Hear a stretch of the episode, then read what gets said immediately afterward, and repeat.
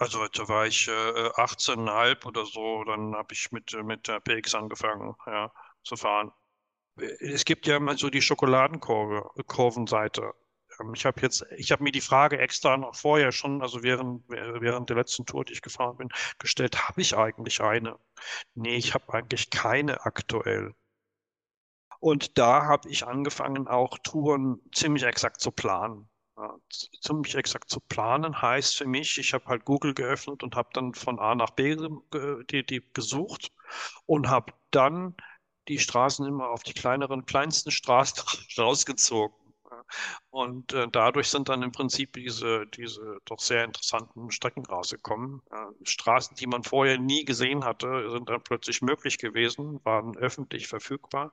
Und das, das hat mich halt total begeistert. Und mit dem Umzug in die Schweiz habe ich festgestellt, dass das noch exzessiver möglich ist. Die PX stand natürlich bei uns noch in, auf, dem, auf dem Speicher, völlig auseinandergenommen äh, und äh, lag mir ein paar Jahre auf der Seele. Äh, Biletti, Kaffeemaschine mit dabei oder häufig habe ich sie mit dabei, dass ich sage, okay, gut, ich habe keine Lust auf irgendeinen Kaffee, ich, äh, die Kurve gefällt mir, die Aussicht gefällt mir, hier halte ich an, hier trinke ich einen Kaffee, habe meine halbe Stunde Pause oder 20 Minuten Pause.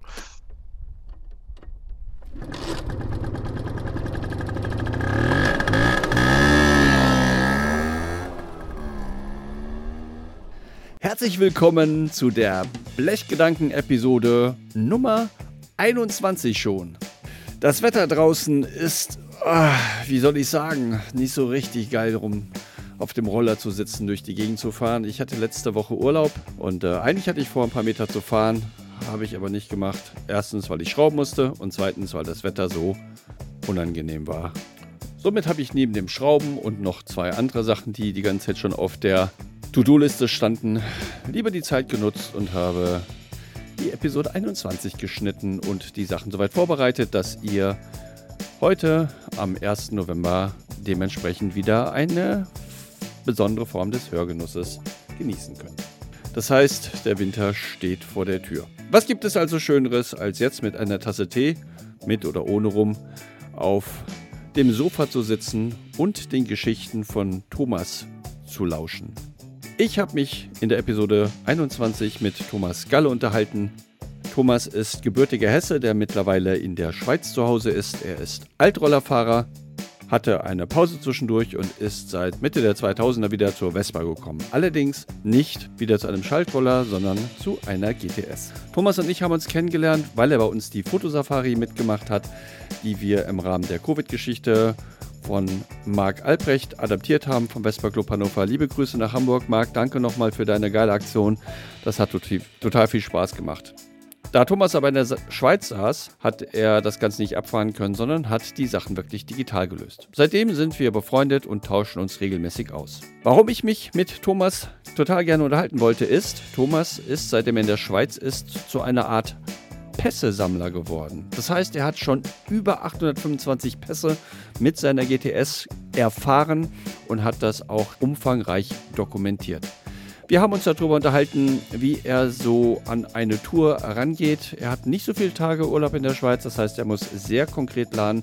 Wie macht er das? Wie plant er seine Tour? Mit welchem Tool macht er das?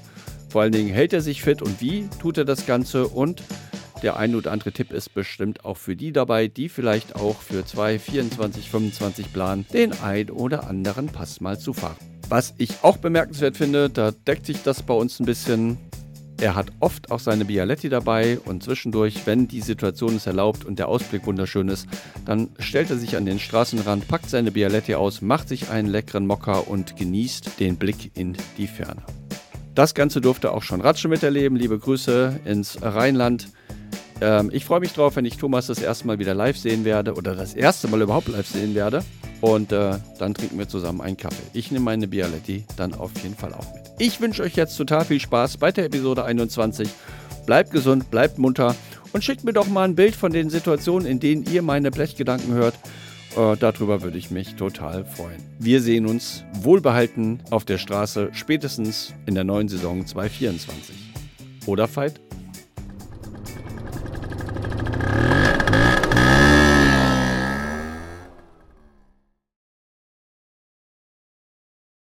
Herzlich willkommen Episode 21, die erste nach der Jubiläumsfolge. Das letzte Mal bin ich ja im Norden unterwegs gewesen, live und in Farbe an der Kieler Förde. Diesmal machen wir es auch live in Farbe, aber nicht vor Ort, sondern ähm, es liegt daran, dass heute Thomas bei mir zu Gast ist. Thomas Homebase ist aktuell in der Schweiz. Da wäre ich jetzt gerne auch hingefahren, aber Zeit und Geld spielen ja auch dabei eine Rolle. Deswegen machen wir das Ganze mal wieder über Zoom. Ähm, Thomas und ich kennen uns persönlich noch nicht. Ich habe vorhin meine Recherche gesehen, dass du 2015 bei den Vespa Alp Days warst, wenn das richtig ist. Ich habe auf jeden Fall Fotos gesehen. Da hätten wir uns, oder vielleicht sind wir uns über den Weg gelaufen, wir haben es aber damals nicht gewusst. Von daher kennen wir uns bisher nur vom Sehen über den Bildschirm und wir kommunizieren seit, ich glaube, ein bisschen vor der Safari, Fotosafari fing das an, dass wir uns über Facebook ein bisschen ausgetauscht haben. Genau. Die Besonderheit, glaube ich, ist, und deswegen ähm, tauschen wir uns auch so ein bisschen aus. Erstens ist Thomas gebürtiger Deutscher, aber da sagt er gleich mehr dazu.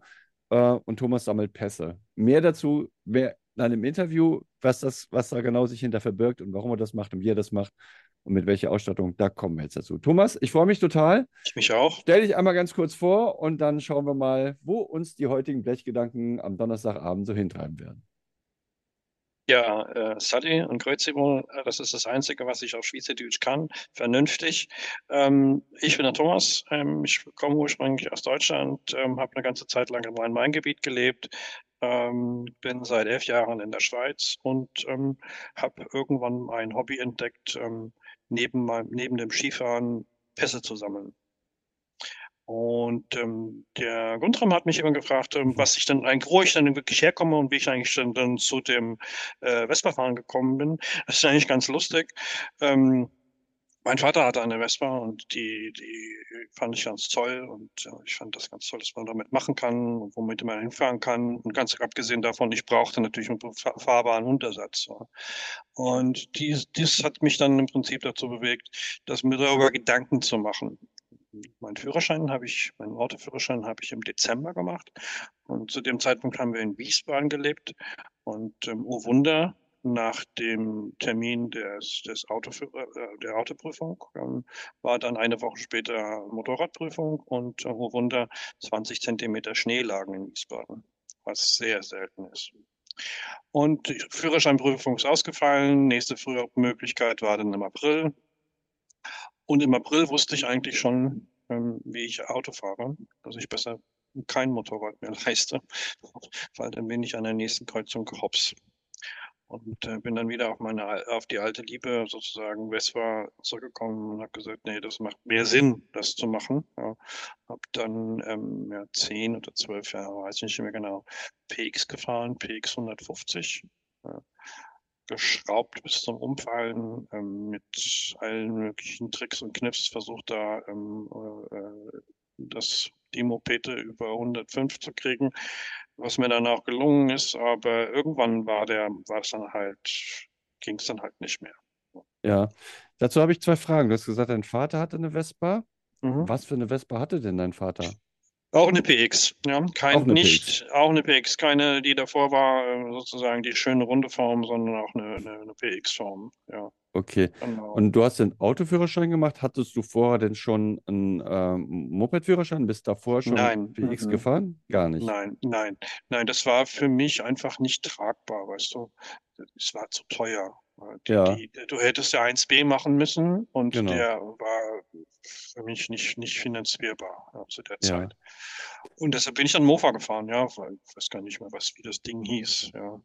Klass, klassisch halt sozusagen bin auch nicht dramatisch weit, klassisch, bin auch nicht dramatisch weit gefahren mit dem Mofa, ja. ja. Ähm, nicht so wie die Töffli-Buben, ja, die, die ich so begeisternd finde, hier in der Schweiz, die dann gesagt haben, ja, also früher ja schon, ja, die dann gesagt haben, ja, wir müssen jetzt mit dem Töffli, also Mofa, ähm, äh, über die Alpen fahren, über den Großglockner und ähm, äh, ins Tessin fahren, ja. Das ist ja nicht eine, eine heutige Sache, sondern das hat ja schon vor, dass es sich 20, 30 Jahren auch schon so stattgefunden. Also speziell hier. Du hast gesagt, ähm, du hast bei, nach den ersten Monaten des Autofahrens schon gemerkt, dass das mit dem Motorrad nicht so deins wäre, mit einem großen Motorrad. Mhm. Aber bei der Vespa hast du gesagt, das könnte funktionieren. Bist du denn vorher schon mal ohne Führerschein einfach mal so ein bisschen hin und her gefahren mit der Vespa deines Vaters, um dieses Gefühl zu haben? Äh, weil eine Vespa ist ja, sagen wir mal, ja, nicht so schnell, aber vom Sicherheitsaspekt ja auch nicht unbedingt so die allersicherste, wenn ich jetzt mal auf die Bremsen der PX zurückkomme. Äh, woran hast du das gemerkt? Weil ich habe das ja in den ein oder anderen Episoden schon mal gesagt, ich habe mich ja auch gegen den Motorradführerschein damals entschieden, weil sich da bei uns, ich bin ja nicht in Wiesbaden, aber auch in, in, in Hessen ja. groß geworden, ja. viele Leute um die Bäume schrägstrich unter den Leitplanken durchgeschossen haben. Und ich gesagt habe, ich, so wie ich mich kenne, es könnte dazu kommen, deswegen lieber Selbstschutz nicht. Mhm. Ja, ich, aber warum dann PX und ab wann? Also da war ich äh, 18,5 oder so, dann habe ich mit, mit der PX angefangen, ja, zu fahren. Äh, Nochmal zurückzukommen auf das, warum, warum kein Motorrad. Äh, diese Beschleunigungs massive Beschleunigung hat, ja. hätte mich überfordert, ehrlicherweise. Muss ich echt zugeben, ja. Und das ja. wird, muss ich auch heute noch sagen. Das einzige, die einzige Sache, wo ich mir heute vorstellen könnte, ja, wo ich wo ich auch Spaß dran hätte, ja, ähm, wäre mit dem Motorrad auf der Rennstrecke zu fahren. Ja. Okay. Aber auch nicht jetzt äh, ja, aber weißt du, wegen des Flows, ja, der dann existent ja. ist. Du musst sehr exakt fahren, du musst sehr, sehr genau den Scheitelpunkt finden und ähm, musst vers versuchen, das, das Motorrad wieder vernünftig aufzustellen nach, de, nach, der, nach der Kurve. Und das könnte ich mir vorstellen, aber auf der Straße nach wie vor nicht. Hat das da was mit zu tun, dass du jetzt viele, viele tausend, Kilometer schon absolviert hast auf der Vespa und auch aufgrund der Passsammelleidenschaft viele, viele Kurven hinter dich gebracht hast und natürlich wahrscheinlich auch deinen Fahrstil innerhalb der Kurven deutlich optimiert hast. Ich habe mir vorher nochmal, du hast, es gibt jetzt ein Video auch von dir, ähm, wo ich mir dann gedacht habe, in der kurzen Sequenz, jagt er jetzt die Motorradfahrer vor sich her? Macht er das zwischendurch mal? Da sind ja auch einige Kurvenfahrten mit dabei, dass man dann irgendwann sagt, man ist älter geworden, man ist reifer geworden, man hat jetzt auch eine bessere Fahr, ein mhm. besseres Fahrgefühl oder besseres Können, dass man dann sagt, ich könnte mir das jetzt vorstellen, auf der Rennstrecke mal mit dem Motorrad noch einen größeren Neigungswinkel hinzubekommen? Nein, ich versuche, ich vergleiche das immer mit dem, mit dem Flow vom, vom äh, Skifahren, Schrägstrich, vom Single Trail äh, Mountainbike fahren. Weißt du, wenn du, wenn du so in so einen, in so einen Tunnel reinkommst, ja, ja. dass du sagst, okay, ich ich versuche das jetzt eigentlich optimal zu gestalten. Ja, ähm, ich habe, es gibt ja mal so die Schokoladenkurvenseite. Ähm, ich habe jetzt, ich habe mir die Frage extra noch vorher schon, also während, während der letzten Tour, die ich gefahren bin, gestellt, habe ich eigentlich eine? Nee, ich habe eigentlich keine aktuell. Ja. Es ja, gibt cool. keine Schokoladenkurvenseite, wo ich, das einzige, das einzige, was halt das limitiert ist, ist halt die Schräglage, das ist richtig. Ja.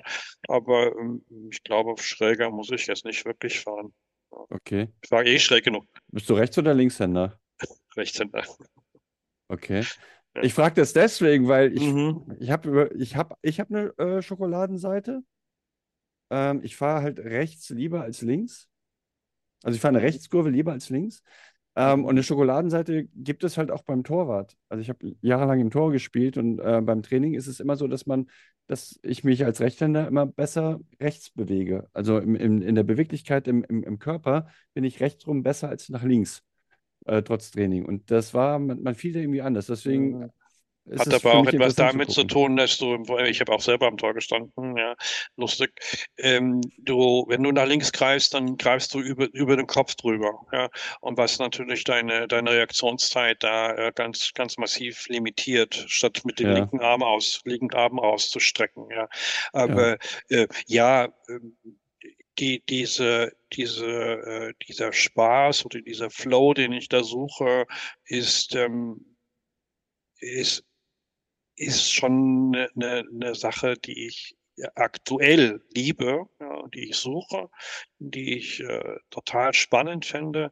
Ich ärgere mich auch selber über mich, wenn ich ich sag jetzt mal so eine ganz doofe Sache, du fährst eine Rechts Rechtskehre, ja, und du hast das, hast, konntest einfach vorher nicht vernünftig ausholen, ja, und äh, landest, landest dann ähm, äh, auf der, auf der Gegenspur. Ärgert mich total. Ärgert mich total. Warum? Ich meine, ich, ich kann ja fast anhalten in der Kehre und muss das ja nicht machen. Ja. Hast du mal ein spezielles Kurventraining gemacht oder mal ein ADAC-Sicherheitstraining? Nein, habe ich nicht gemacht. Also selbst, selbst beigebracht? Ich weiß ja von, ich weiß von einem Freund, der extra mal in die Alpen gefahren ist Mhm. mit jemand anders, der ihm dann auch nochmal Mhm. ein paar Tricks gegeben hat. Wir, als wir Mhm, unseren mhm. ADAC-Kurs gemacht haben, lustigerweise, Mhm. hatten wir das halt auch. Also wie drücke ich? Also man denkt ja eigentlich, dass man, Mhm. du, du drückst ja eigentlich mit einer anderen Seite, damit du besser durch die Kurve kommst. Was ich total faszinierend fand eigentlich. Man denkt ja eigentlich, dass man, Ja, du kannst ja drücken und ziehen. Ja, du kannst ja ja, drücken ja, und ziehen. Ja, und, ähm, ähm, aber dass man mit der äh, rechten drückt, obwohl ich eine Rechtskurve fahre, was ich in der ersten Moment von der, von der Logik nicht verstanden habe, aber wenn man es dann mehrmals gemacht hat, verstanden habe, dass es dann dadurch besser kommt. ja, Wobei das jetzt auch schon wieder zwei Jahre her ist. Ja, also ich hatte, ich hatte, ähm, als ich, ähm, ich habe ja vorhin gesagt, ich habe der zuerst PX gefahren, so 10, 12 Jahre lang, ja, und dann habe ich mal pausieren müssen, ähm, wegen Krankheit und so weiter und so fort und musste dann, habe mir dann überlegt, als ich dann 2006 ähm, wieder so halbwegs auf den Füßen war, ähm, dass ich gesagt habe, okay, ich möchte jetzt gerne was ganz anderes machen. Ich möchte gerne wieder auf meine alte Leidenschaft wieder zurückkommen und habe dann äh, äh, mit meiner Frau entschieden, die, äh, by the way, die PX stand natürlich bei uns noch in, auf, dem, auf dem Speicher, völlig auseinandergenommen äh, und äh, lag mir äh, ein paar Jahre auf der Seele. Ähm, und ja, okay, wie aufbauen, ein bisschen arg teuer, damit es also vernünftig läuft. Und ähm, komm, wir kaufen uns eine neue. Ja, da musst du auch nicht basteln. Ja, gut, habe ich gesagt, das ist in Ordnung. Ja, dann ist das halt eine neue und ähm, hat mich auch nicht gestört. Ja, und das ist natürlich, jetzt komme ich wieder zurück auf das, auf das Kurve, Kurve. Du musst natürlich, wenn du Automatik fährst, du musst eigentlich nur noch Gas geben. Ja, Hm. ähm, ähm, klar, die ist schwerer. Ja, du musst es, du musst es schon ein bisschen aushändeln. Ja, und ähm, du kannst das nicht nicht so locker flockig ähm, einfach ähm, um die Kurve schmeißen, sondern du musst da wirklich bewusst rangehen. Aber ähm, das war eine ganz ganz einfache Geschichte letztendlich. Ja Ja. dass das jetzt so zu dieser Leidenschaft geworden ist, ja, ähm, ja, ist im Prinzip halt auch daran geschuldet, dass ich, wenn ich fahre, fahre ich super intensiv. Ja, ich fahre halt, wenn ich von hier losfahre, brauche ich eine Stunde und dann bin ich in Chur. Ja, und von Chur kann man sich jetzt vorstellen, da sind alle möglichen Pässe außenrum, alle über 2000. Ja. Ähm, also Ju- Julia oder man fährt nach Arosa hoch, ja, oder man fährt äh, vor Chur den Klausenpass, ja, und, und, und, und, und, ja. Und dann setze ich mich halt morgens, ja, wir haben ja in der Schweiz halt nur 20 Tage Urlaub, ja. Das heißt, ich habe mir, hab mir dann einen Tag freigenommen, wie Überstunden oder irgendwas, ja, und dann fahre ich halt morgens los, ich sag mal um sechs, ja, und fahre so lange, wie ich Lust habe. Gut, das ist der definitive Vorteil, wenn man im Gebirge wohnt. Das ist für Richtig, den genau. Norddeutschen sehr Nein, schwierig. klar, klar, klar. Mhm. Aber ich meine, weißt du, vice, vice versa, ja, meine Frau ist aktuell an der Nordsee und ähm, sie, sie mag das, sie findet das toll da, ja. Ähm, ich finde es im Moment, ich sie, sie, sie postet mir lauter flache, flaches Gelände. Hm. Da denkst Hm. du, langweilig. Ich denke, ich würde die Vespa nicht mitnehmen. Ja, okay. Also das heißt aber, dann, deine Frau hat sich, also nicht nur du hast eine moderne Vespa gekauft, sondern ihr fahrt beide. Richtig? Nein, nein, Okay. ähm, sie fährt nur mit, äh, super gute Beifahrerin, ja. Ja, Ich habe mit ihr leider auch schon einen Crash hingelegt. Ähm, äh, bei Regen in der Nacht habe ich einen Bordstein übersehen und dann lagen wir beide auf der Nase. Blöderweise auf einer Anreise von einer Rundfahrt durch die Schweiz. Ich glaube, ihre Hüfte tat arg weh und ich musste sie dann fünf Tage lang pflegen und vorsichtig das Geschäft fahren. Aber ähm, ja, äh, super gute Beifahrerin, ähm, aber selber fahren mag sie nicht. Ja, das ist so ein Okay. bisschen schade. Ja, aber ja. gut. Aber auch lange Strecken fährt sie dann ja auch letztendlich mit. Weil ähm, das ist so, so ein paar Fragen, die ich hier, die, die, Mhm. die sind jetzt schon beantwortet, aber es gibt ja noch ganz viele, die ich mir notiert habe. Äh, Also Ja, klar. gesagt, hat, äh, hat, hat das damit zu tun gehabt, dass du, hast du vorher schon Pässe gefahren, bevor du in die Schweiz gezogen bist? Oder fing das erst an, dass sie, als sie dir mehr oder weniger vor der Nase waren, dass du gesagt hast, ich fahre jetzt mal? Ja und nein. Also die Intensität ist klar, logisch, ja. Aber dass ich im Prinzip äh, Strecken gesucht habe, ja, ist eigentlich ähm, ja 2006, 2007 entstanden. Ich war damals ähm, äh, sehr sehr aktiv im Vespaforum.de ja, Mhm. und ähm, habe dort ähm, dann im Rhein-Main-Gebiet ähm, Touren organisiert. Ja. Also habe gesagt, Jungs, wir, wir, fahren, wir fahren die und die, äh, wir treffen uns da und da, wir fahren 120, 150, 200 Kilometer durch die Gegend ja, und immer irgendwie so in, in rund ums Rhein-Main-Gebiet. Also mhm. ich sage jetzt mal im Westen, im Osten, im Norden, im Süden und so weiter und so fort. Und da habe ich angefangen, auch Touren ziemlich exakt zu planen ziemlich exakt zu planen heißt für mich, ich habe halt Google geöffnet und habe dann von A nach B die, die gesucht und habe dann die Straßen immer auf die kleineren, kleinsten Straßen rausgezogen. Und äh, dadurch sind dann im Prinzip diese, diese doch sehr interessanten Strecken rausgekommen. Äh, Straßen, die man vorher nie gesehen hatte, sind dann plötzlich möglich gewesen, waren öffentlich verfügbar. Und das, das hat mich halt total begeistert. Und mit dem Umzug in die Schweiz habe ich festgestellt, dass das noch exzessiver möglich ist. Ähm, hier, hier sind, was ein Glück, man darf es nicht zu laut beschreien, ja, aber ähm, hier sind viele Feldwege befahrbar. Ja. Das heißt also, ich fahre mit dir äh, durch Appenzell durch ja, und plane die Route, die würde ich mit der Karte nie fahren können, weil ich müsste an jeder Kreuzung anhalten und sagen, okay, wo muss ich denn eigentlich jetzt lang? Ja? Wo bin ich eigentlich? Wo muss ich lang? Ja?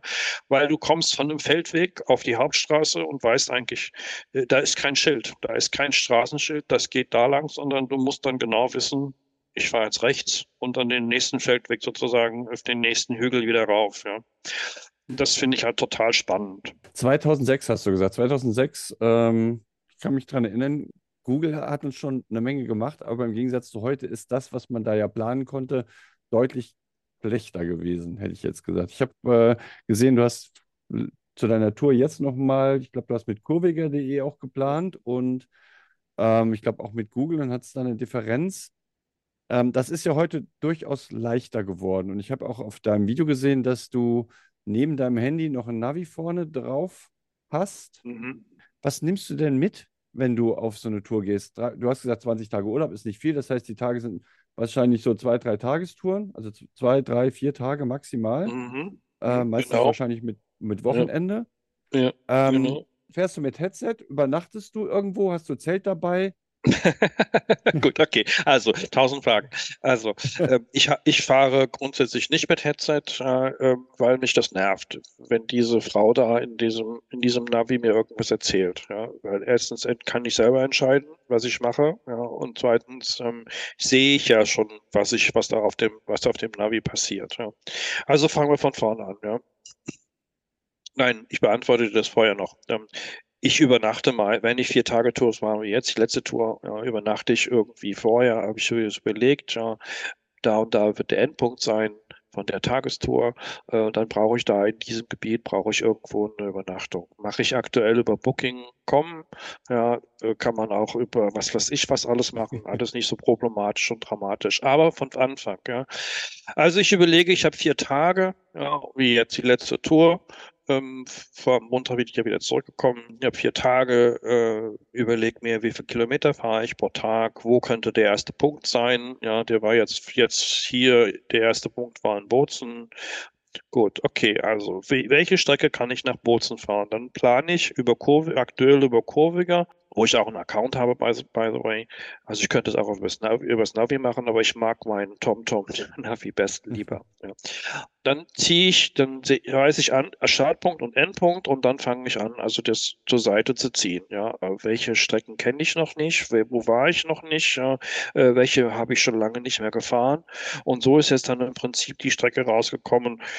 Ja, äh, äh Silvetter Hochalpenstraße, dann äh, äh, grob nach Imst, ja, dann nach Kütai rauf, von Kütai über Sölden auf Timmelsjoch, Timmelsjoch, Jaufenpass äh, und dann das Jaufenjoch noch hinten nach, um dann so ein bisschen Richtung, Richtung Bozen zu kommen.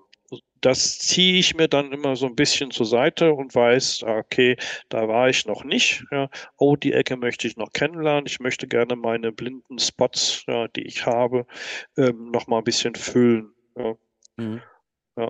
Genau. Stellst du ja. deine Kurven, äh, deine, deine, deine Routen dann anderen zur Verfügung auch oder sind die nicht öffentlich? Über kurvige nein, mache ich nicht. Das Einzige, wo ich es dann poste, ist in meinem, in meinem äh, Bericht, den ich in Anführungszeichen schreibe, auf Facebook, ja, und das ist das Einzige, okay. was ich mache. Wenn mich jemand fragt, wo, wie, wo, was, Tür ist immer offen. Ähm, einfach ja. fragen, ja, was könntest du dir vorstellen, wo, wo passiert was, ja.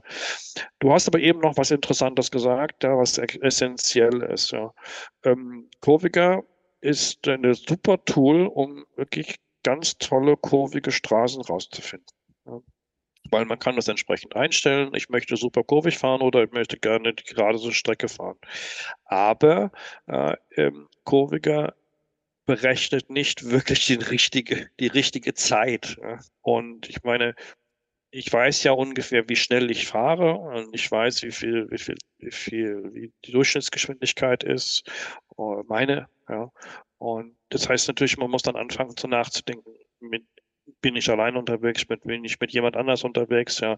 Aber diesmal hat es mir wieder selber das Bein gestellt, dass ich halt einfach nicht drauf geachtet habe. Boviger sagte, äh, du brauchst dann neuneinhalb Stunden für. Ja. Und mein TomTom sagte mir dann morgens, äh, als ich dann aus dem Hotel äh, rausgekommen bin, die, die, die Mopete gestartet habe, äh, nee, nee, du bist heute Abend erst um, um zehn da. Und dann bin ich aus, aus allen Wolken gekippt. Seit, was hast du für einen Fehler gemacht? Kann ja gar nicht sein.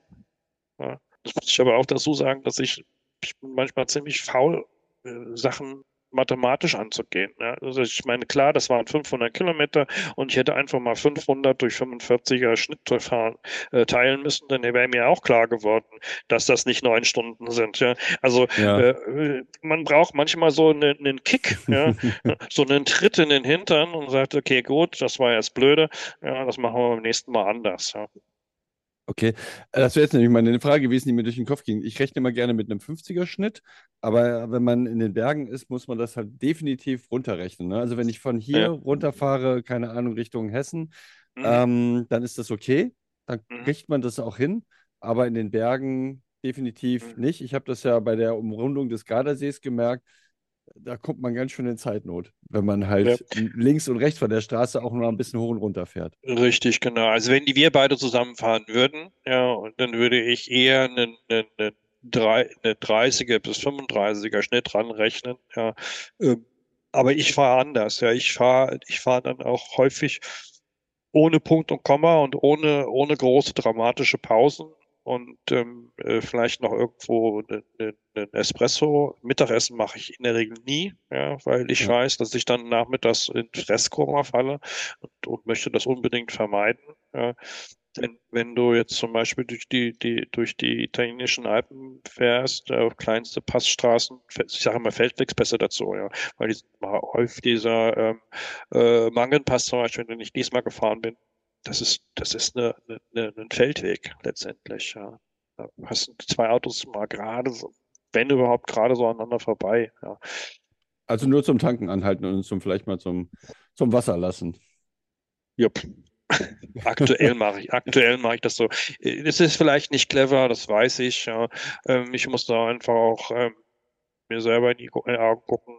Aktuell, du hast äh, den, äh, einen meiner Vorinterviewer äh, gefragt, äh, wie er sich fit hält. Ja. Und ja. da habe ich mir überlegt, hm, ähm, wie mache ich denn das eigentlich? Ja? Ähm, Kaffee trinken auf dem Balkon. Kaffee trinken auf dem Balkon, genau. Äh, ich mache das aktuell eigentlich gar nicht. Ich habe aktuell die, den großen Vorteil, dass ich mich super lange konzentrieren kann. Ja. Das ist wichtig. Super lang konzentrieren kann ja, und, und ähm, dann halt auch Gas rausnehmen kann. Ja. Fährst du, ich habe in dem Video gesehen, da taucht eine weiße PX auf. Und das sah so aus, als seid ihr, weiß nicht die ganze Zeit, aber zwischendurch auf jeden Fall gefahren. Oder hast du ihn durch Zufall getroffen? Weil die Frage wäre, wenn du solche Touren fährst, fährst du sie eher alleine im überwiegenden Teil oder hast du auch schon mit anderen dich begeben? Weil ich kenne das ja, wenn du zu zweit fährst, ich mache das ja mit Flo, wir sind ein super eingespieltes Team, das geht einfach cool. Und wenn du mit 5, 6 unterwegs bist, dann wird das immer ein bisschen schwieriger. Vor allem, wenn du Strecke machen willst. Wie, wie, wie fährst du deine Touren? Überwiegend alleine? Ich würde sagen, 50 Prozent fahre ich oder 60 Prozent fahre ich alleine. Ja. Die anderen fahre ich dann mit, mit, mit Kumpel zusammen. Die weiße PX ähm, äh, war Martin, mit dem ich äh, von Zell am See nach ähm, äh, zu den Vespa World Days gefahren bin. Und ähm, das war, das war auch schon so, so ein Punkt, wo, wo ich selber mich hinterher verdammt habe, ähm, weil ich ein paar Sachen einfach nicht bedacht hatte. Ja. Ähm, ich habe einfach, ich hab, muss ganz ehrlich gestehen, ich habe einfach vergessen, ja, ähm, dass, dass eine, eine PX auf so einem Feldwegspass nicht, nicht, nicht nett zu fahren ist, ja. Weil wenn du, wenn, wenn du einen, einen Pass hast, der eh schon 35, 40 Kehren hat ja, und dann halt auch noch, weiß ich nicht, ungefähr 100 Kurven oder 200 Kurven dran hat, ja, dann bist du mit deiner linken Hand am oben, oben am Berg, bist du lahm. Ja, ja das stimmt. Und, das ist so, ja, ja. Und das war also unklug von mir. Ja, ich habe äh, das daraus gelernt, hoffe ich, ja, und werde das nächste Mal besser machen. Verspreche ich dir, Martin. Hast du gehört? Kannst du jetzt mich drauf beziehen? ja. Aber ähm, ja, das ist ein bisschen das Problem gewesen. Ja, ähm, ja okay. Ja, ansonsten, wenn ich, wenn ich äh, äh ich habe einen guten Kumpel hier in der Schweiz, den Uwe, der, mit dem habe ich jetzt auch im August äh, so eine zwei Tage äh, 1000 Kilometer oder fast 1000 Kilometer Tour gemacht, aber über breite Straßen. Das ist ein großer Unterschied. Also breite, äh, gut ausgebaute, äh, unholprige Schweizer Straßen äh, ohne Schlaglöcher, das ist natürlich eine andere, ein anderer Punkt. Da sind natürlich auch 1000 Kilometer dann mit einer, mit einer Automatik, ja, also zwei Tage hintereinander, dann ist es auch machbar. Ich sage nicht, dass das mit einer, mit einer PX oder einer gut gemachten ähm, ich sage jetzt mal, mit, mit irgendeinem Quadrini oder irgendwas, ja, dass es damit nicht auch machbar ist, ja. Ähm, äh, wenn deine, wenn du eine gut, gut, gut eingestellte Kupplung hast, ja, die äh, vernünftig trennt und nicht, du, du nicht, nicht äh, viel Kraft aufwenden musst, ja, und du einen trainierten Unterarm hast, dann ist das sicherlich auch machbar, ja. Ja, das ich stimmt, hab, aber es ist schon. Ähm, ja, es ist eine Herausforderung, ja. Definitiv. Da, also ich glaube, da muss man den, den, den linken Arm gut trainieren. Ähm, meine ersten Vespa World ist in London äh, durch die Stadt fahren. Ich hatte abends auch richtige Probleme mit meiner Sehenscheide. Also von daher, das, äh, dieser ständige Einkuppeln und die, das, das mhm. geht schon richtig äh, auf die mhm. Muskulatur. Ganz, jetzt, ganz kurz muss ich mich sammeln, weil ich zwei, drei Fragen noch hinterher schieben wollte von dem, was du gesagt hast. Die Touren, die du fährst, Hast du überhaupt schon mal verzogen deinen Roller oder fährst du eher dahin auf dem Roller? Gibt es Momente, wo du. viele... Ich habe gerade verzogen gehört. Ich dachte, verzogen, ja. verzogen. Meint er den Rahmen verzogen? Nein, nee, nee. Na, ähm, transportiert. Die Vespa, die Vespa, genau, die Vespa Alpdays waren ja mal eine Zeit lang als Trailer-Event auch verschrien. Weil selbst die mit den waren, Automaten. Sind, sind. ich, verdamme diese Leute nicht, ja, dass sie das ja. erst tun. Ja, ich finde das okay, wenn, wenn sie das, wenn sie so wenig Urlaub haben wie ich zum Beispiel oder wenn sie andere, andere Themen haben. Völlig wurscht. Ich habe das auch schon gemacht. Ähm, äh, ich, wir sind, äh, ach, weiß ich nicht, 800 Kilometer, Uwe und ich, ähm, nach Österreich gefahren und haben dann zwei, äh, zwei Treffen dort angefahren. Ja, dann ist das einfach, dann ist es einfach lässiger. Ja, aber ich ha, habe eigentlich so die, die, die Vespa Alp Days beispielsweise, die letzten dieses Jahr, bin ich ja in, in anderthalb Tagen angereist. Ja, ich habe äh, Brixen übernachtet, also von hier aus nach Brixen ähm, sind ungefähr vier Stunden oder fünf, habe ich mittags Fluss gemacht, war dann halt abends dort und bin dann mit einer schönen gefrästen Acht durch die Dolomiten nach ähm, äh, Zell am See gefahren. Ja, mache ich auch, ja, aber ich kann mir das auch andersrum vorstellen ich, ich denke immer so, ich habe mir, wir haben uns extra einen Bus angeschafft vor ein paar Jahren, damit meine Frau und ich dann mal endlich in die Toskana kommen mit der Vespa. Ähm, und ich kriege sie einfach nicht diese, keine Ahnung, wie viel Kilometer, 700 Kilometer äh, für 14 Tage äh, mit äh, zwei Unterhosen darunter. Ja, das funktioniert nicht. Ja. Koffer vorschicken. Koffer vorschicken, ja. Gibt es das überhaupt noch? Bestimmt, bestimmt. Du, du, hast gesagt, 500 Kilometer auf einer, auf einer GTS ist immer leichter, unabhängig vom Schalten, als mit einem mit einer PX oder mit einem anderen Schaltroller. Ich kann mich daran erinnern, irgendwann mal von die Bilder gesehen haben, dass du deine Sitzbank irgendwie optimiert hast. also ich meine, ich weiß gar nicht, wie viele Kilometer waren es um, um, den, um den Gardasee, waren es glaube ich 200 oder sowas, ganz knapp. Mhm. Da sitzt man auf einer GTS-Sitzbank extrem locker ab. Bei einer Mhm. PX geht es ab Mhm. 250, finde ich. Mhm. Irgendwann Mhm. schon wird es schwierig und ab 400 tut es dann nicht mehr weh, weil man nichts mehr spürt. Wie ist das denn, wie ist das denn bei der GTS? Hast du das, hast du die Sitzbank selber optimiert, weil du anders Nein. sitzen wolltest, weil, weil du bequemer Nein. sitzen wolltest? Und wie, Mm, wie trainierst du deine Pobacken? Äh, Ich, ich, ich glaube, die sind nicht trainiert. ähm, äh, na, nein, ähm, also, da, ich glaube, das sind zwei verschiedene Sachen. Du hast etwas gesehen. Ich habe, äh, habe noch ein, eine blaue äh, GTS im Keller als Projekt stehen, ähm, bei der ich eine Monositzbank drauf ähm, machen will. Ja, mit, da habe ich mit Bauschaum angefangen, so eine, so so eine Form zurecht zu basteln, wie das ungefähr ausschauen könnte. Das äh, liegt, äh, steht aber im Keller und dümpelt vor sich hin aktuell leider. Ähm, und ähm, ich habe meine Sitzbank, die ich jetzt auf meiner aktuellen habe, das ist eine, eine, eine aufgebaute äh, Sitzbank vom Sitzbankdoktor in, in Nagel mich nicht fest, irgendwo im Ruhrgebiet, sei, sei mir Ja. nicht böse. Ich weiß es nicht gen- nicht mehr genau. Ja, auf jeden Fall, er hat, äh, ich habe mit ihm diskutiert, habe ihm gesagt, ähm, was ich, was ich mache, wie ich fahre, wie intensiv ich fahre und habe ihn gefragt, ähm, ob ich denn nicht besser noch ein bisschen Gelsattel machen sollte. Ja, also Gel einbauen lassen sollte. Und er sagte, mach das bloß nicht, ja, ähm, weil Gel ähm, wird entweder kalt ja, oder heiß oder härtet aus ja, und ist irgendwann auch super unsympathisch. Und er hat mir geraten, was er dann auch gemacht hat, einen ähm, so einen Memory-Schaum ja, sozusagen einzubauen. Also in die Sitzfläche wird dann ein bisschen abgehobelt ja, oder halt ein Memory-Schaum reingesetzt ja, und dieser passt sich dir an und du sitzt dann halt einfach, ich sage jetzt nicht auf Wolke 7, ja. Also ich, wenn ich Ja. 500 Kilometer runtergeschraubt habe, dann tut der schon noch weh, ja. Aber ähm, ja gut, Übung macht den Meister, glaube ich, da. Ja, ja, oder halt so wie Markus, der hat immer mal gesagt, äh, so ein Feld runter ist auch nochmal ganz gut. Äh, Da kann man noch ein paar Kilometer mehr fahren. Ähm, ich habe mir das letzte Mal angewöhnt, als die ganz lange Tour äh, bevorstand. Es gibt ja nochmal zusätzliche so Radlerhosen, so Ja. Unterhosen, die man unterziehen kann. Mit einer, die haben halt einen, einen gelartigen Einlass. Das hat auf jeden Fall schon mal den, den Schmerz weiter hinausgezögert. Also er setzte dann deutlich später ein, als er normalerweise auf einer PX-Sitzbank anfängt, äh, weh zu tun. Ich glaube, äh, anstatt bei 250 Kilometern, erst bei 350 Kilometern.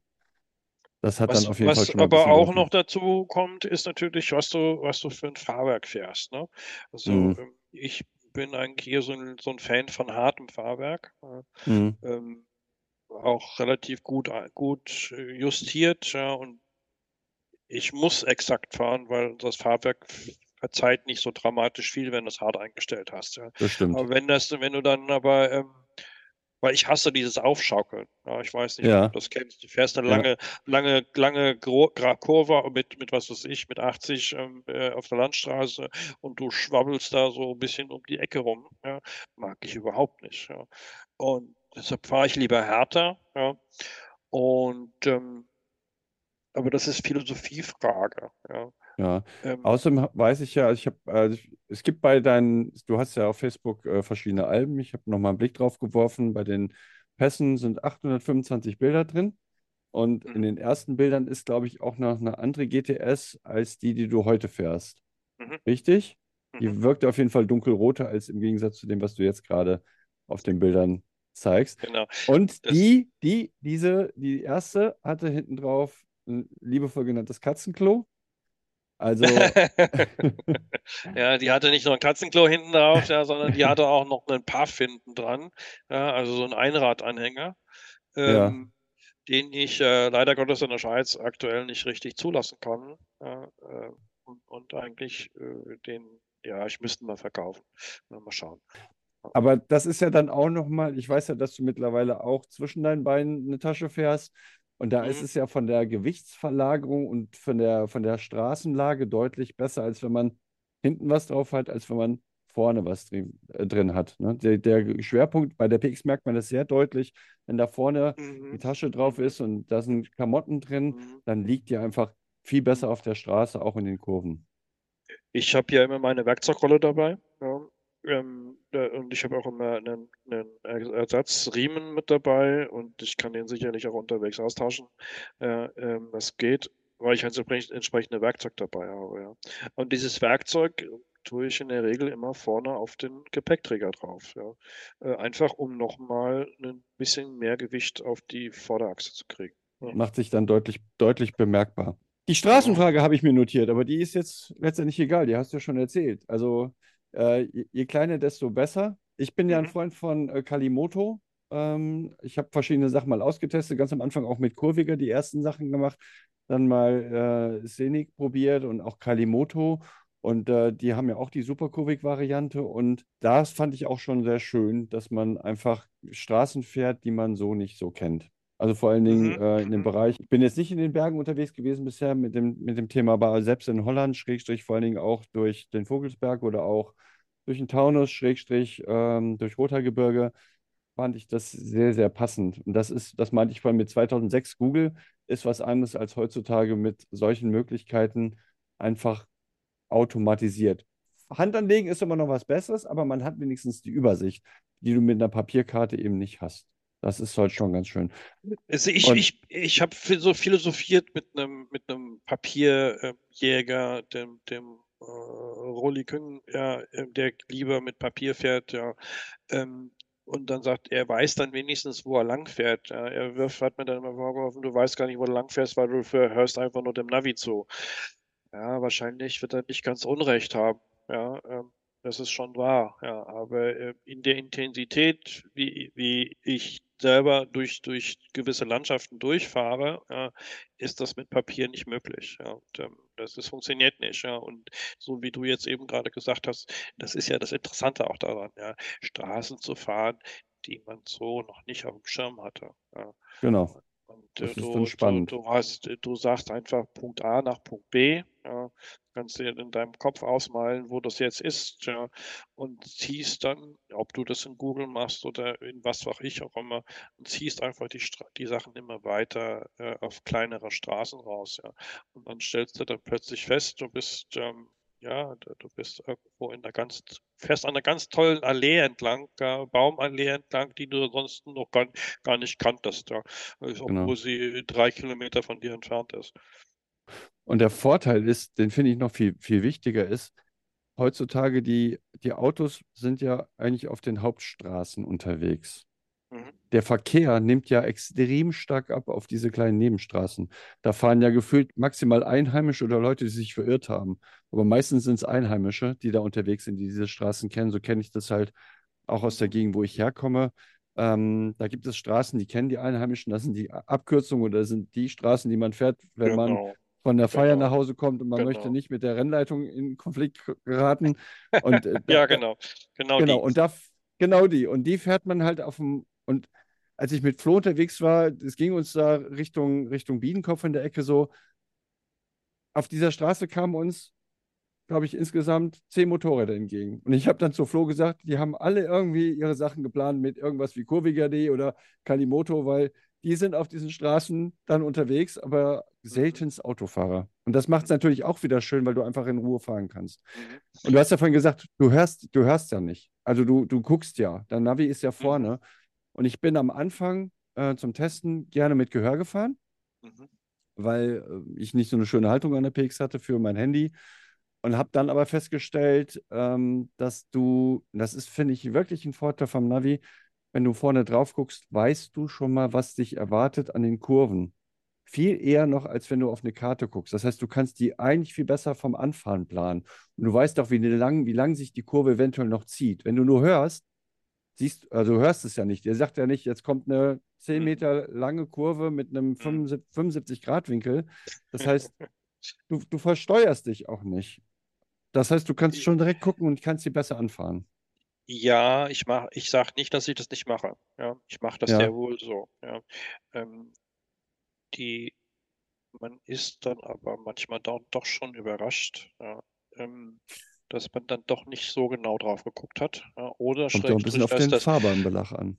Und äh, nee, Schrägstrich, dass das Navi dir das nicht vernünftig angezeigt hat. Ja. Also ja. Das, das kann ohne weiteres also ein Trugschluss sein. Da kann ich eigentlich nur darauf verwarnen. Ja.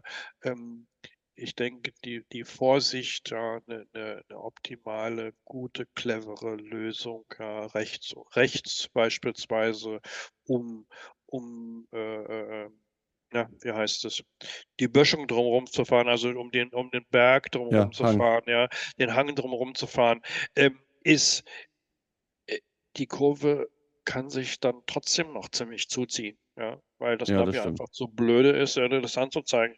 Ja, also, äh, ich, du hast vorhin gesagt, ob mit, dem, mit den Motorradfahrern, die, die ich da äh, begleitet habe, äh, ähm, es ist manchmal erschreckend, äh, welche, welche schrägen äh, Kurvenfahrten die Leute hinlegen.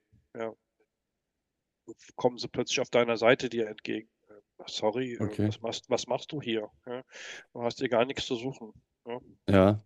Mit schräg meinst du nicht von der Schräglage, sondern schräges Fahren, also sprich schlechtes Fahren.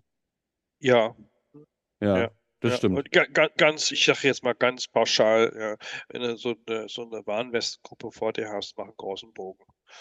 ja, ich habe das ja. bei, bei diesem äh, Vespa, Welt äh, Vespa Alp 2015 vom Großglockner runter äh, gemerkt, wie aggressiv die fahren und dass sie den Rollerfahrer, die schneiden dich bei den Kurven, wo ich immer denke, ja. so, mhm. das, ähm, das macht man nicht. Also wenn ich hinten fahre, dann muss ich halt einfach aufpassen. Wenn ich, wenn, wenn ich jetzt Ideallinie gefahren wäre, hätte er mich hops genommen. Ja, genau. Ja, genau. Ja, das genau, man nicht. Genau. Hast du als Passsammler Tipps für wenn andere Leute sagen, ich sammle auch Pässe oder hast du irgendwelche Sachen, die du jetzt aus den letzten 20 Jahren, ist ja noch nicht ganz, aber 15 Jahren Pass fahren, wo du sagst so, das solltet ihr auf jeden Fall beachten oder das solltet ihr auf jeden Fall machen, sowohl bei der Planung als auch beim, beim Fahren als solches? Ja, also ich hatte zuerst gedacht, welche Pässe du, du, du von mir als herausragend siehst, aber ähm, das kann man auch noch sagen. Auch aber gerne noch, ja. Grund, grundsätzlich, grundsätzlich kann ich eigentlich nur sagen, fahrt vorsichtig, äh, sucht euch eine gute ähm, defensive Linie, ja, ähm, äh, denkt an, den, an, den, an die Blödheit der anderen Leute, dass sie euch die Kurve klauen, ja. Ähm, habt keine Angst davor. Es kann ganz wenig, nur ganz wenig passieren. Ja. Ähm, macht nicht das, was ich mache. Ähm, fahrt nicht äh, äh, zu lange Touren, wie, wie ich gerade vorhin gesagt habe. Ja, das ja. muss man nicht machen. Das, das, das ist nicht zwingend notwendig. Ja. Es muss immer noch Spaß machen. Ähm, das ist also A und O. Und ähm, geht einfach abends ein Bier trinken. Und, und äh, was, was ich da noch anschließen will, du hast ja vorhin gesagt, du hast dich einmal mit deiner Partnerin äh, lang gemacht abends äh, am Bürgersteig. Gibt es, wenn du, wenn du jetzt zurückgehst, so, kannst du ganz grob überschätzen, wie viele Kilometer so ganz grob, also wie viele Pässe du gesammelt hast, wirst du wahrscheinlich wissen. Wie viele Kilometer du gemacht hast, wahrscheinlich nicht. Was für gefährliche Situationen hast du in der Zeit erlebt und welche schönen, fantastischen Situationen ja. hast du in dieser also, Zeit das Pässe sammeln erlebt? Also ich habe ungefähr 825 bebilderte Pässe gefahren. Ja, ich habe die äh, Pässe von der Prärie nachts nicht fotografiert. Ähm, das sind auch nochmal ungefähr 30 oder 40 gewesen. Äh, ich habe ähm, sicherlich 40 Pässe oder 50 Pässe einfach nicht beachtet, weil, weil sie zu langweilig waren oder ich sie einfach nicht gekannt habe oder mein, mein, mein Navi mir das nicht gezeigt hat oder, oder, oder eigentlich ja völlig wurscht. Ja. Alpenkilometer habe ich mal so ein bisschen geschätzt. Ja. So die letzten zwölf Jahre, sonst wären es so ungefähr 60.000, 65.000, 70.000 gewesen sein. Ja. Ähm, rein nur die Fahrten jetzt nicht, äh, nicht ebene Strecke, ja, sondern wirklich durch die Hügel durch. Ja. ja. Und ähm, ja, das wird so gewesen sein.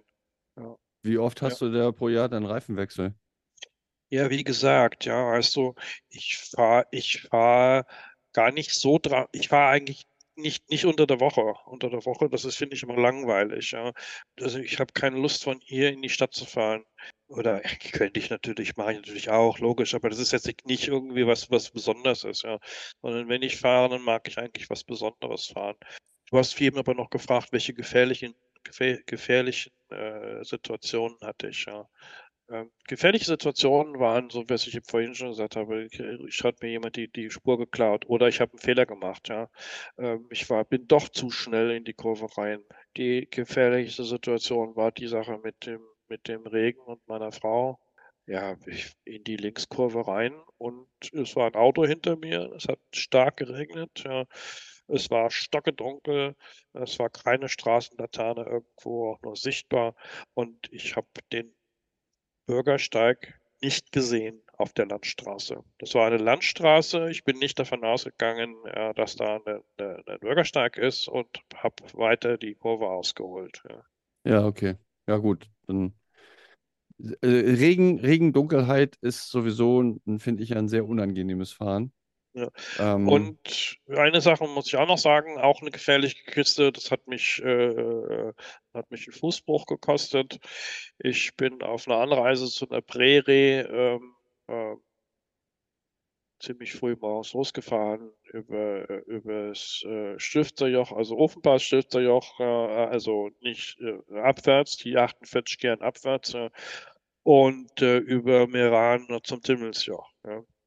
Und auf dem Timmelsjoch waren es, ich weiß es nicht, 0 Grad. Ja. Ich habe mein Passfoto ja. gemacht ja, und bin in der BM, bin gestartet und BMW hinterhergefahren und in der ersten Kehre ja, habe ich einen richtig schönen Highsider hingelegt. Ja. Und ähm, in der Rechtskehre bin ich auf, aufs linken, auf den linken Fuß geknallt. Okay. Und damit war dann die Tour zu Ende. Ja. Ja. Und das ist natürlich auch dumm, ja, weil, dumm deshalb, weil man äh, gewisse Fehler, also ich muss leider Gottes sagen, ich brauche dann manchmal ein bisschen länger, bis ich es kapiert habe, glaube ich. Ja. Ähm, ich habe einfach nicht bedacht, ja, dass mein Reifen den ich ja vorher offensichtlich durch die Auffahrt zum Timmelsjoch warm gefahren habe, äh, in diesen, dieser Minute, anderthalb Minuten, dass dieser Reifen bei 0 Grad ja, super schnell auskühlt ja, und äh, keine Haftung mehr hat. Okay. Ja. Welche Reifen fährst du denn? Aktuell äh, Dunlop Scooter Smart. Okay. Und ein Reifen, der sowohl bei Regen als auch bei trockener Straße gut ist und eine gute Haftung hat? Weil das ja ein klassisches Thema immer bei Vespa-Fahrenden ist. Welcher Reifen ist gut, welcher Reifen ist nicht so schön? Nimmt man einen Weißwand-Conti und denkt sich bei Regen und Tschüss? Oder nimmt man den Heidenau oder was Bist du wenigstens immer? Äh, elegant ausgerutscht, ja? Ja, das stimmt. Mit dem Weißwandreifen. Ja. Ähm, ich habe hab mich an diesen Reifen irgendwo gewöhnt ich weiß damit umzugehen. Ich glaube, ich glaube, es gibt äh, bessere. Ja, das ist aber immer Geschmackssache. Ja. Mhm. Ähm, ich hatte mal irgendwann so einen Pirelli, weiß gar nicht, wie der hieß, Diabolo oder irgend so ein Blödsinn, ja. Den bin ich dann irgendwie bei 6 Grad gefahren und den fand ich äußerst fragil, ja, weil der war halt mhm. nur, der, den konntest du eigentlich nur bis 10 Grad fahren ja, und unten drunter war der sehr problematisch. Ja. Das ist bei dem aktuell nicht so der Fall, aber ich habe mich, wie gesagt, auch dran gewöhnt. Ja. Und kann das ja, glaube ich, bin da kein guter Berater, glaube ich. Ja, aber du fährst dann wahrscheinlich auch die Touren bis in den Herbst und im Winter lässt du das mittlerweile auch eher stehen, das Gefährt.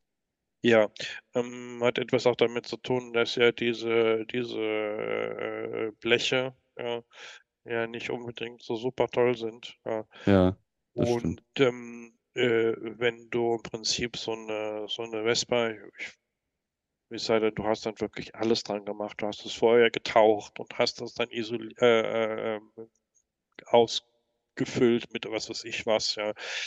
Ähm, dann kannst du natürlich sagen, okay, gut, das, das, dann tut mir das wenig, ja. Aber wenn mhm. du das Original fährst, ähm, äh, dann weißt du ganz genau, wenn du einmal in Salz reingekommen bist, dann fängt der Auspuff an einfach zu rosten. Mhm. Ja? Und ähm, außerdem muss ich ganz ehrlich sagen, äh, so toll ist das nun eigentlich auch nicht, ja, im Winter bei, bei minus, bei minus 10 Grad, ja, auf gesalzenen Straßen durch die Gegend zu eiern, ja. ähm, finde ich das nicht so spannend. Ja. Ja, so kalt wird es ja glücklicherweise hier oben selten.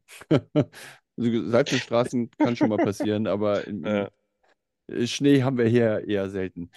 Ja, du wirst erstaunen, ja, ich wirst erstaunen. Wir wohnen ja jetzt hier auf 550 Meter. Ja, ähm, äh, ich dachte immer, hier wird es auch kalt und im Winter muss ich mit Schnee rechnen. Ja, letzten Winter hatten wir, glaube ich, einen Tag Schnee oder so. Der Woche. ja, es hat sich verändert. Hat ja, sich verändert. das hat sich dramatisch verändert. Ja Wir haben heute den 12. Oktober und heute Mittag waren es hier 25 Grad. Das ist so ähnlich wie, ich glaube, auf dem Feldberg gibt es auch immer weniger Schnee. Welchen meinst In du? Hessen. In Hessen. Schö- Äh, ähm, haben, die noch eine, haben die noch eine Schleppliftanlage eigentlich? Das weiß ich gar nicht. Ich Aha. war das letzte Mal, als ich oben war, ist das schon wieder zwei Jahre, nee, drei, zwei Jahre her? Drei Jahre her? Zwei Jahre her.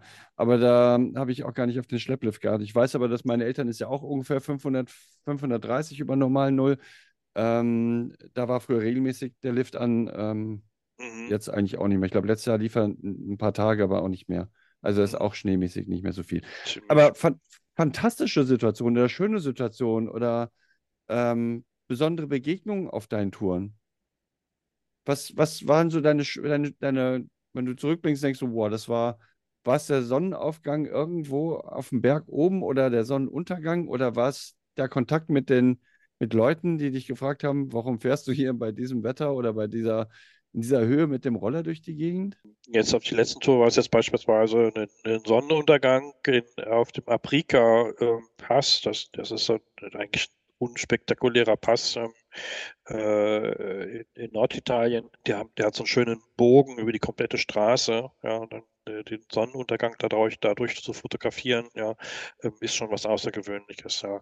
Was auch toll ist, wenn du im Prinzip, manchmal habe ich meine, meine äh, meine Kaffeemaschine, meine äh, Biletti-Kaffeemaschine mit dabei oder häufig habe ich sie mit dabei, dass ich sage, okay, gut, ich habe keine Lust auf irgendeinen Kaffee, ich, äh, die Kurve gefällt mir, die Aussicht gefällt mir, hier halte ich an, hier trinke ich einen Kaffee, habe meine halbe Stunde Pause oder 20 Minuten Pause.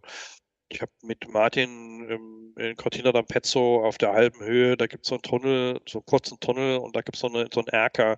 Da haben wir angehalten und haben Pause gemacht und Kaffee gekocht und Espresso gekocht. Das, das sind so die coolen Sachen. Ähm, auch, auch so diese, äh, okay, äh, äh, Moment, ja, wie fährst du mit deiner Vespa hier rauf, ja, wenn du oben dann auf dem Pass stehst, ja. Ähm, die sind dann häufig überrascht, dass man halt mit 300 Kubik oder 278 Kubik, um genau zu sein, ähm, dass man da halt mit, mit, mit einem gewissen, Geschwindigkeit darauf fährt, ja. Ähm, Ja. und, und ähm, das finde ich dann auch ganz, ganz beeindruckend, ja. Und sagen, okay, gut, also man muss nicht unbedingt so eine, keine Ahnung, 1200er BMW haben, um da vernünftig rauf, raufzukommen. Ähm, ganz abgesehen davon, dass die ja auch eigentlich fast schon Automatik ist, ne? Mit ihrer Halbshift, Quickshift-Lösung da. Das mit dem Kaffee habe ich gehört. Liebe Grüße an Ratsche. Der hat mir das nämlich auch nochmal gesagt. Das ist äh, ja, beim nächsten Mal, wenn wir uns genau. treffen, gibt es halt einen leckeren Kaffee. Würde es sich Ja, ja. immer lohnen. Ich bin ja auch ein Bialetti-Freund. ja. Ähm, ich habe jetzt aber bei den Vespa-Touren keine dabei gehabt, wenn ich ehrlich da bin, aber bei der Fahrradtour einen kleinen Gaskocher und äh, eine Bialetti. Auf jeden Fall. Du bist aber unorganisiert, ne? Also du bist jetzt nicht irgendwie Bestandteil eines äh, Schweizer Clubs oder eines deutschen Clubs oder du hast gesagt, du warst früher im Vespa-Forum unterwegs und hast Ja, Touren gemacht. also ich, die, diese ganze Geschichte ist im Prinzip natürlich, ähm, ich bin ja irgendwo doch Kind der 80er, ja, und ähm, äh, die, äh, ich habe da ein sehr problematisches Verhältnis zu dieser ganzen Geschichte. Äh, also damals hatte ich es, ja, das gebe ich ganz ehrlich zu, ich, diese, diese Spießer haben mich nicht interessiert, ja, und diese, ich sage es immer ganz klar, die werden, Leute werden mich jetzt killen dafür, aber diese Saufköpfe haben mich auch nicht interessiert, ja.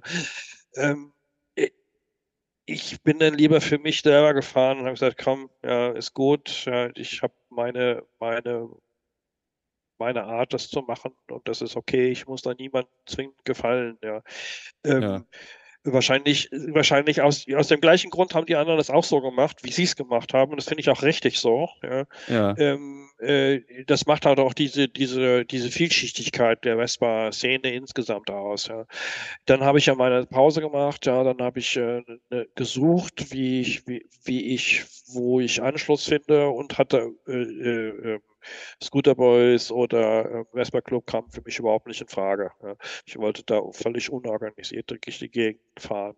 Und deshalb halt auch die Sache mit dem Vespa Forum habe ich so angeboten, was man fahren kann. Das waren, keine Ahnung, ich habe wie viele Touren ich organisiert habe, 10 oder 15 und zwei Treffen.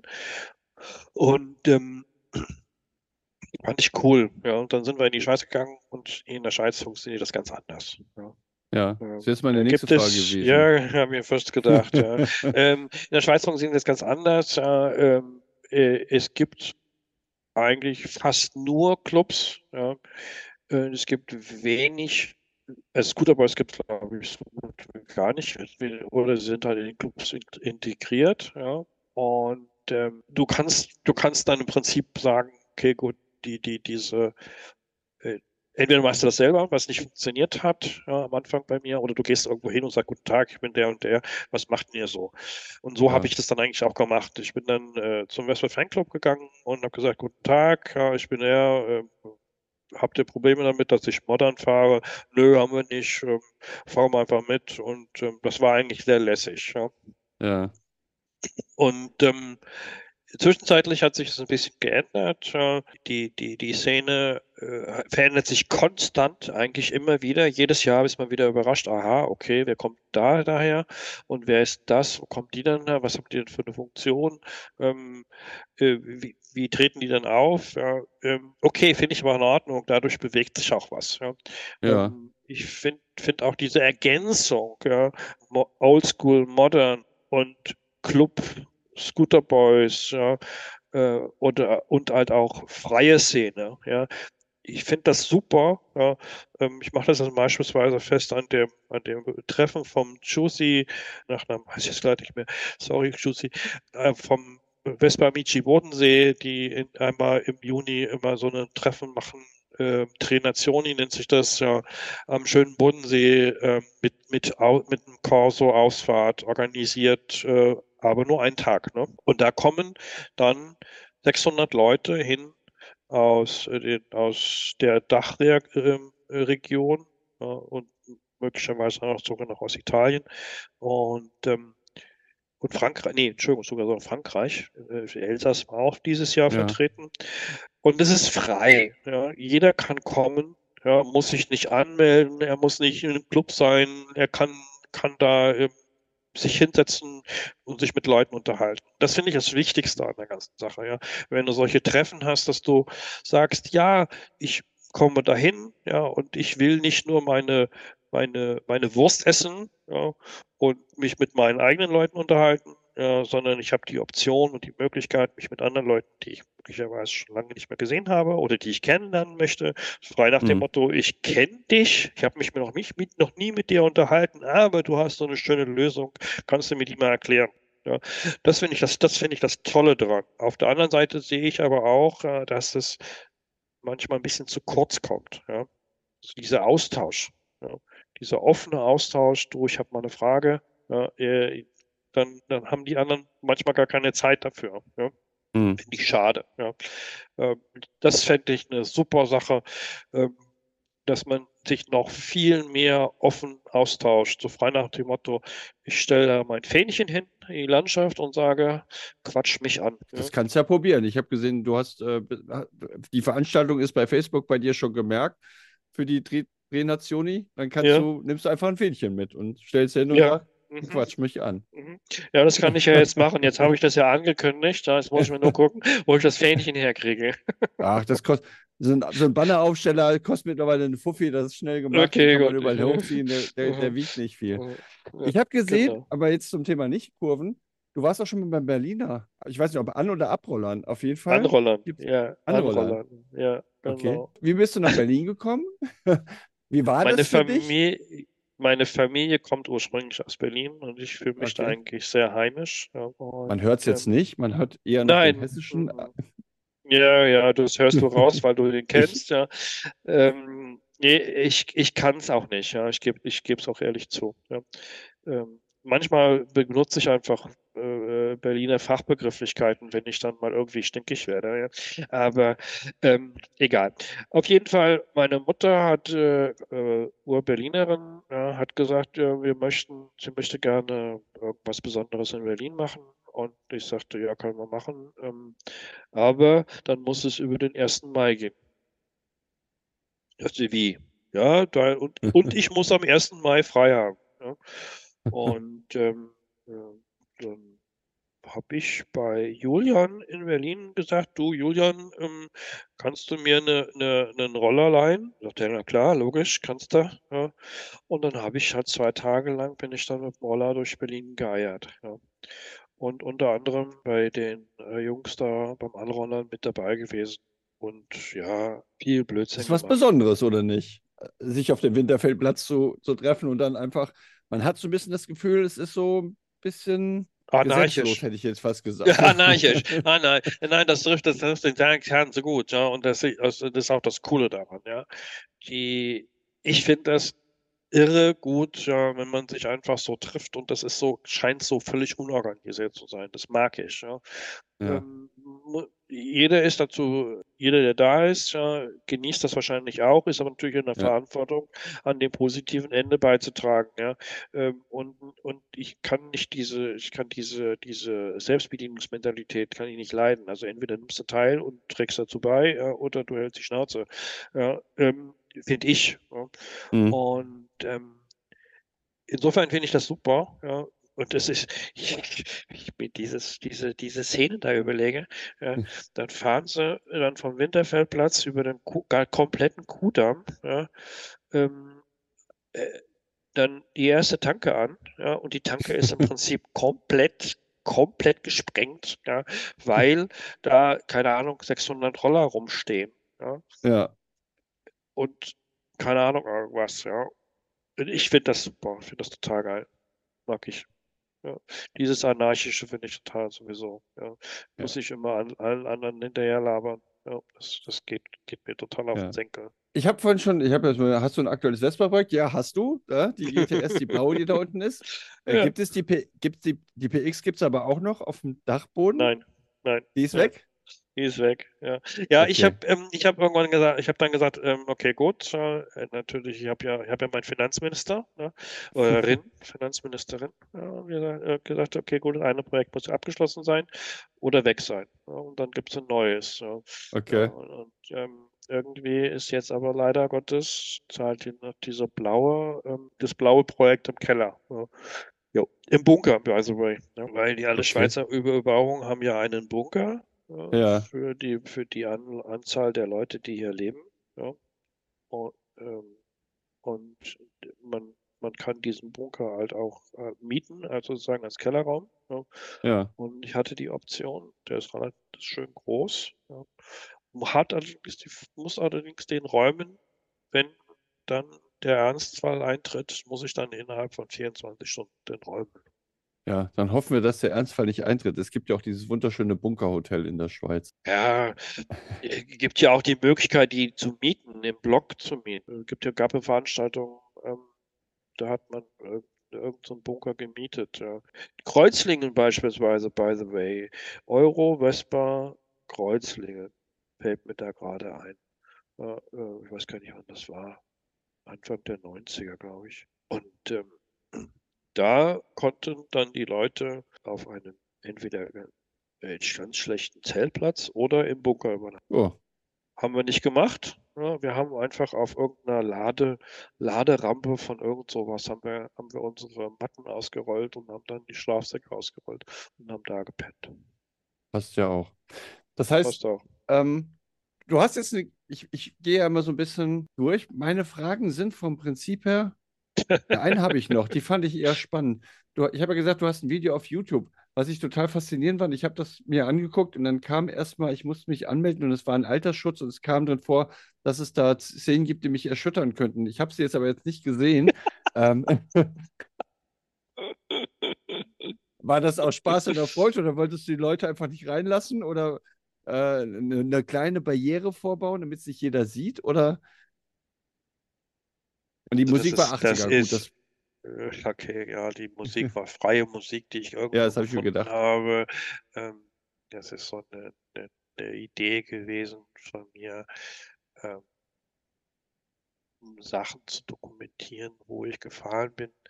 Und ähm, habe da meine GoPro an meinem Helm vorne extra mit, mit Sugro dran, also dieses Sugro-Adapter und äh, hm. Käse gemacht, ja. Und ähm, meine Frau hat mich dann also nach einem Dreivierteljahr hat ermahnt, ja, dass ich also nicht so viel vom Computer rumhängen soll und nicht so viel an irgendwelchen ähm, Videoschnittsachen rumdoktern soll, sondern wieder was Vernünftiges machen. Dieses Video ist, weiß ich gar nicht, 12, 15, 20 Minuten, weiß ich gar nicht mehr. Ja, ja knapp 19 Video, ja, so. Äh, mit einem Intro, mit einem, mit einem Abspann. Und ich glaube, ich habe allein für das für den Intro habe ich keine Ahnung, zwei, eine Woche gebraucht. 14 ja, Tage. Das kostet alles, ja. kostet ja alles und, Zeit. Und ähm, ein Intro von 30 Sekunden, ich meine, so muss man sich überlegen, was man da für eine Zeit vergeigt, ja. Find, das ist alles schön, aber ich, ich, ich muss mir das erarbeiten. Das geht mir nicht, das geht mir nicht flüssig von der Hand. Ja, und ich habe dann auch irgendwo einen gewissen Anspruch und möchte das ganz gerne passend haben. Ähm, aber ich habe das eigentlich, dieses Video habe ich geschnitten. Den Intro hatte ich vorher schon, den Abspann hatte ich vorher schon. Ja, das, dieses Video haben wir, habe ich aufgenommen dieses Jahr bei der Tour mit Martin und äh, das das sind 20 Minuten und ich wollte das eigentlich, eigentlich nur mit ihm teilen. Ja. Ich habe sie jetzt auch mhm. noch zur Verfügung gestellt. Ja.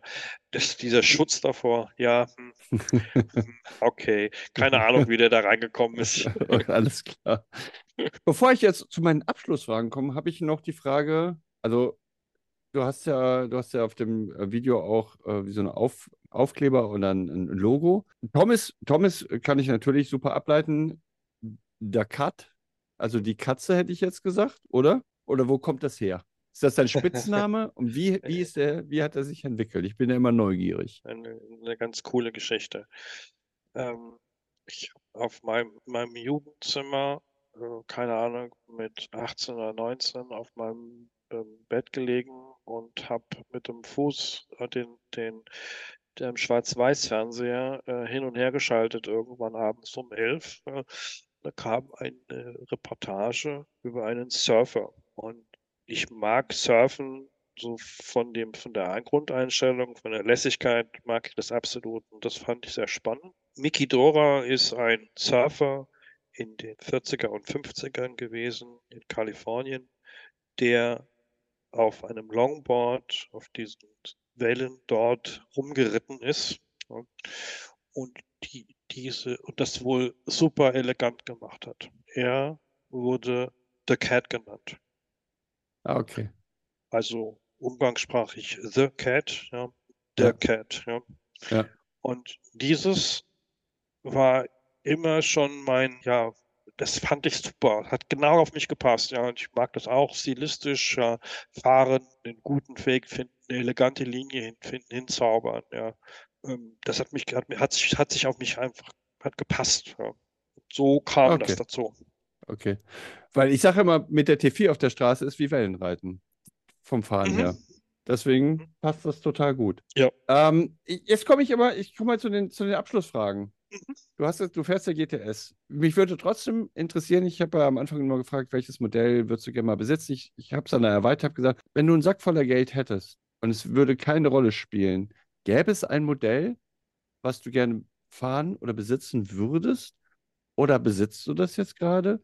Und wenn von dem Kauf noch so viel Geld übrig ist und dir jemand mehr als 20 Tage Urlaub in der Schweiz gibt und sagt, du kriegst 60 Tage Urlaub in der Schweiz, gibt es eine Tour, die du fahren würdest? Also nach dem Motto, ich möchte mal die Pässe in den Anden erfahren? Oder möchtest du erstmal alle in, in deiner direkten Umgebung, Schrägstrich Schweiz, Frankreich, erfahren?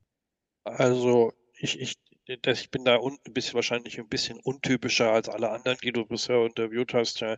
Ähm, ich bin mit der aktuellen recht zufrieden. Ich würde, glaube ich, da noch ein paar Sachen äh, verbessern. Ja, dann, das wird mir vollkommen ausreichen. Ja. Ich brauche jetzt nicht irgendwie Lampe unten aus 46 oder ähm, mit Lampe unten und dann halt Quadrini-Motor drin oder sowas brauche ich irgendwie alles nicht. Finde ich spaßig, finde ich interessant. Ich finde diese Szene, die Techniksache und die technische, technischen Lösungen finde ich total geil. Ja. Chapeau davor, vor dem, vor dem Einsatz, Chapeau von den, von den Programmierungen der entsprechenden CNC-Maschinen. Finde ich tipptopp, total geil. Ja, ähm, kann das nur, kann das nur unterstützen und, und sagen, Jungs, macht weiter damit, ja, das kann nur, kann nur geil werden. Ja, eine Vespa, eine alte Vespa mit 50 PS. Finde ich toll. Ich sage aber auch, du musst fahren können. Mhm. Ja, das funktioniert nicht. Ja. Du kannst nicht eine, eine, eine, eine Small Frame mit, mit 35 PS, ja, mit, mit 8, 8 Zoll Felgen und dann ähm, musst du Angst haben, aus jeder Kehre raus zu beschleunigen. Ja, das ist, das ist ein bisschen problematisch, ja. Ähm, aber das hat was mit mir zu tun. Ja, das ist okay. Finde ich in Ordnung. Ähm, was ich fahren, was ich machen würde, wenn ich viel, viel, viele äh, freie Zeit hätte und Kapazität hätte und Muße hätte, ich würde, ich glaube, Italien, norditalienische Pässe bis zum Umfallen fahren.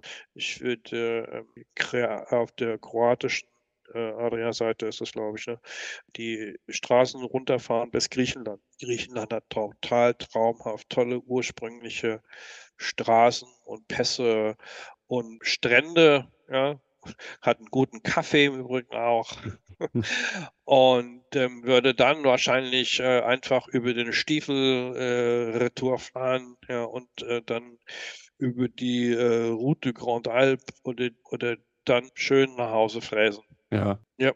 Also cool.